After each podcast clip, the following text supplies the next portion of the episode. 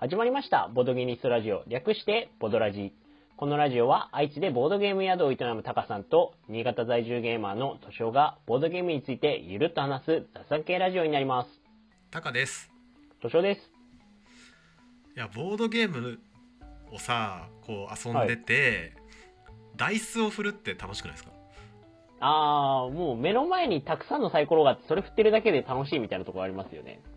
そうなんかさボードゲームをこう何が面白いのかなって分析するのが好きであー、はい。でなんかこういうゲームシステム面白いなとかこうここがこのゲームのエッセンスだみたいなのをこうよく考えてんだけどはい。ダイスを振るってそれだけで面白いからずるいよなっていうのが 最近の発見なんだよね。なんでなんですかねなんであんなサイコロ振ってるだけで楽しいんですかねだからさあのスマホゲーのガチャやってんのと一緒だよねあれね。それですか。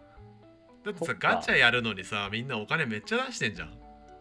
確かに。なんかあれですよね。その人って3割の確率でうまくいくかもしれないって思った時。だからガチャでこれ引いたら勝てるかもしれないって思った時にもう快感の物質出てるらしいっすね。あそうそうそうそう。そういうことかなんかだからさサイコロ振るってゲームにおいてちょっとチート的なとこあって、うんうんまあ、ゲームシスデザイン側からするとランダム要素を入れるっていううんはい。のによく使うんだよね。うんうんやっぱりあのランダム要素がないゲームを完全情報ゲームって言って将棋とかうん。うんチェスとかねもう全ての情報が初めから明らかになっていてあの先手後手ぐらいしかうんうん。ランダム要素と呼ばれるものはない。うんででもボードゲームって数多くのものはランダム要素を入れていてだからランダム要素が入ることによって、えーか強いプレイヤーかプレイヤーが必ずしも勝つわけじゃない。っていうことになるんだよね。うんうん。でそのランダム要素の入れ方の、まあ、最も分かりやすいのが多分ダイスうん。になるんだけどでもダイス振るだけで楽しいっていうのもあってさ。いやーそうですよねえーあー確かになんかもうとりあえずじゃらじゃらこうダイス渡されて振ってるだけで面白いっていううん。もの？それが今日紹介したいゲーム2つあって。はい。1つ目がブラフですね。あブラフ私も大好きですよ。ブラフはサイコロ振るのがまずさ楽しいよね、うん。もうね。うんうんうん。これこれこそもう一番初めに気づいたことでブラフって、まあ、ちょっと簡単に説明すると各プレイヤーがダイスをすあの何個か振って、まあ、そのダイスは自分が振ったダイスは自分しか見れないと。うんうんで例えば5人のプレイヤーがあのダイスを振っていたら、まあ、5人のプレイヤーが5個ずつ振ってれば25個のダイスがこう場にあるわけでで自分以外のダイスは見えませんと。でこの場にその例えば3の目が何個あるかみたいな、まあ、そういうのを予想するようなうんうんチキンレースをしていくゲームなんだけどもうなんかさ初めにさ56個ダイス渡されて振るだけでさ完全に脳内物質出てんなっていう。うん。あれすごいですよね。あの、なんかルール説明だけ聞くと、え、何それ面白いのって思う方もいるかもしれないですけれども、この、なんていうか、ただサイコロ振る楽しさ、プラスアルファで、その、確率も計算しつつ、ブラフを張りつつ、自分はどこまでいけるんだろうっていう、こう、読み合いの世界もあって、非常に楽しいゲームですよね、あれ。そうなんかまたそのダイスを振るドキドキ感とこうブラフをかましていくドキドキ感が、まあ、割といい塩梅に組み合わさって面白いんだよね。うん。でさらに、はい。えっと途中でさダイスを振り直すこともできるじゃん。これアドバンスルールなのかな？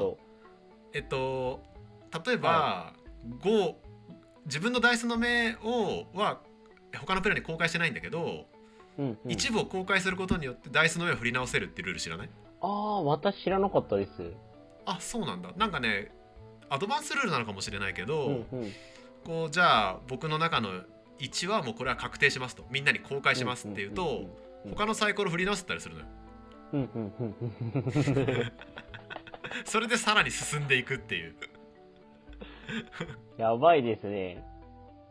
だから、1は確実に1個あるんだぞっていう、こう、見せつけをして、そう見せつけをしていやもう場に多分1全部で5個しかなくてやばいけど俺は1をみんなに表してさらに振り直して1を増やすみたいなうんうんでみ増えたかどうかはまあ自分しか分かんないんだけどうん。うんうん増えたかもしれないよみたいな。感じであの進んでいくルールがあってもうなんかこのブラフが本当このダイスを振る面白さをなんか突き詰めたゲームだなっていう確かに。しかも、プラフずるいのが、まあ、それぞれこう、まあ、ベットしてって、で、最後、じゃあどうなったかってこう、あの、それぞれこう、まあ、さ自分が振ったサイコロをカップで隠してる状態のところから、こう、全員のサイコロがオープンになる習慣があるじゃないですか。うんあの時絶対脳内物質出てますよね。出てるしかもバンバンって数るんだけどなんか瞬間的には分かんないんだよねなんかねうんうんちゃんとよく見ないと、あうんあ結構あるぞみたいな。ね、であ8個ねみたいなね、うん感じでやっていくっていう、まあ、このブラフが本当ダイスのあの快楽物質を追求したゲームだなと思ってて、はい。もう一つラスベガス知ってる、ええっ、と、ベガス？ベガスかな？あ、でも私がベガスって言ってる。え、でもベガスじゃないですか？え、ラスベガスだ通称ベガスなのかな？まああ僕そっかが持ってる通称ベガスやつラスってついてんだけどあ、失礼しました。あのラスベガス、私がベガス、ベガス言いすぎて、ベガスっていうインプットになってました。あでもなんかベガスって呼ばれてることも多いのかな？うん。このはい。ゲーム面白いじゃないですか。いやー、これもいいゲームですよね。これはね非常にいいゲームですね。あのはい。先にゲームの概略だけお伝えしとくと、まあ、ラスベガスベガスって名前だけあってギャンブルのアメリカのギャンブルの街ですね、カジノがある。で、まあ、我々はそのカジノに行って、まあ、ギャンブラーとしてお立ち振る舞いをするんだけど、まあ、ダイスを振りますとで自分のダイス目をえっと賭場に置いていくっていうことをするんだよね。賭場が5個か6個ぐらい5個？だったかな？5個ぐらいだったっけ？6じゃないですか。6個かな？そうか1から6まであるから 6, 6個だはねい。6個の賭場があって、まあ、そこに自分のダイスを置いていくと。で他のプレイヤーも自分のダイスを置いていってでその賭場に置いて一番サイコロダイスを置いているプレイヤーがそこの掛け金を持っていくと。うんうん。なんでエリアマジョリティって呼ばれるジャンルのボードゲームになるんだけど、まあ、これがこれが本当にねギャンブルしてる感じが出てんだよねうーん。なんか、わ、私前お酒飲みながらベガスやった時があるんですけれども、うんまあ盛り上がりましたね。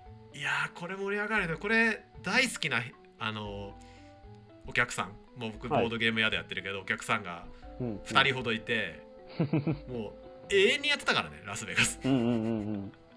5時間ぐらいやっていや、5時間もやりすぎじゃないですか。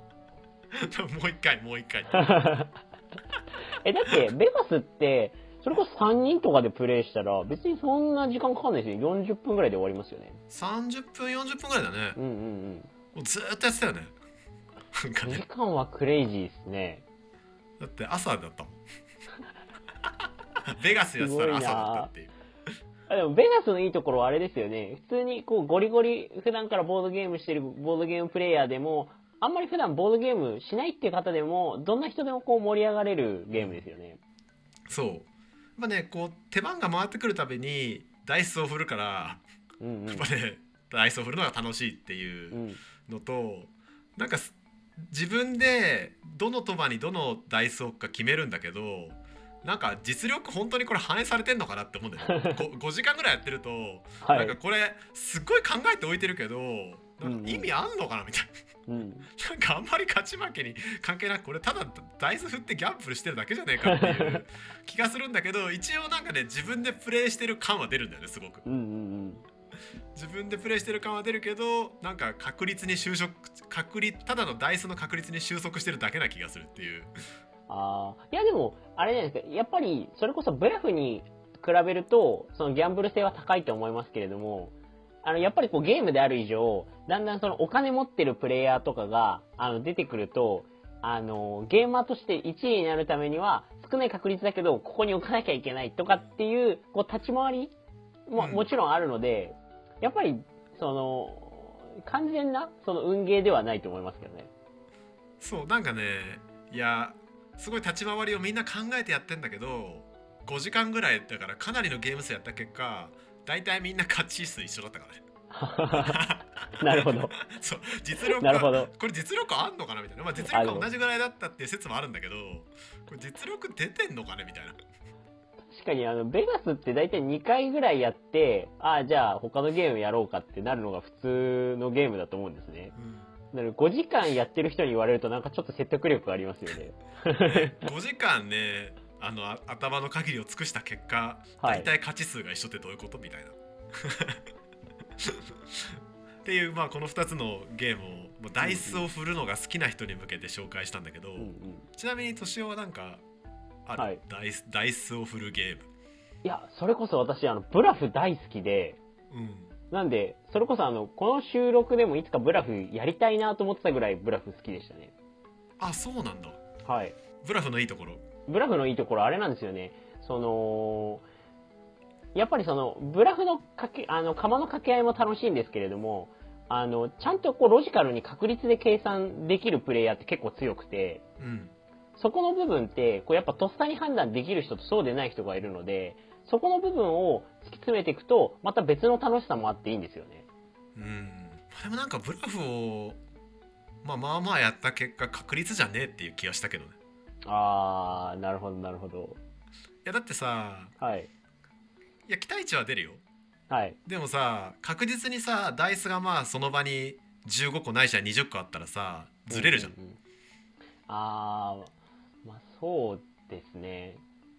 でそうなんですけれども、結構知ってるプレイヤーでやると、まず目の前の人が確率を理解して行動してきているのかどうなのかっうんていうところをふるいにかけて、で確率を、あのー知っている、まあ理解してそれをあの言ってきているプレイヤーが多いとしたら、その人はどういう意図で単純に勝ちに来ているのか、逆にこうブラフをかけに来ているのかっていうところを考えていくと、どんどんどんどん考えるポイントが増えていって、なんていうか、盛り上がれるゲームなのに、ちゃんと考えられるポイントもあるんだなと思って。僕はもう完全に心理ゲームとしてはい。認識してこうんうみんなが言ってる数字から今回の場ではこれが多そうだからこれぐらいあるだろうみたいなうん。うん。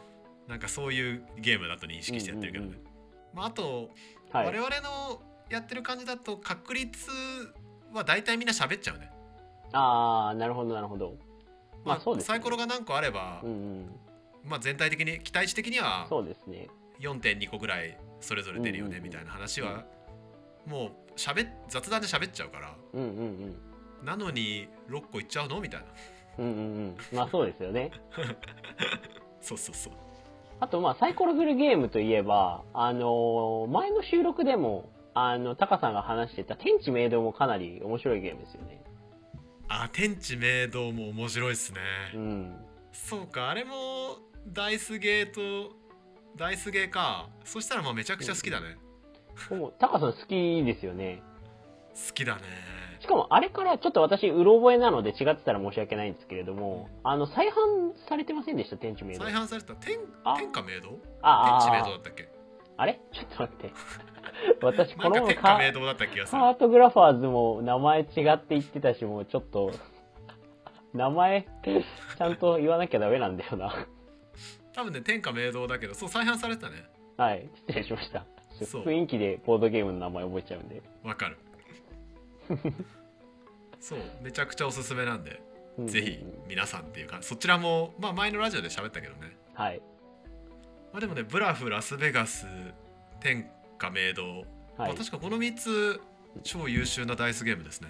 うんうんうん。まあここからはじゃあ今回のまとめとしては、まあ、この3つダイス振るのが好きっていう人は、ぜひやってみてください。はい。ありがとうございました。ありがとうございました。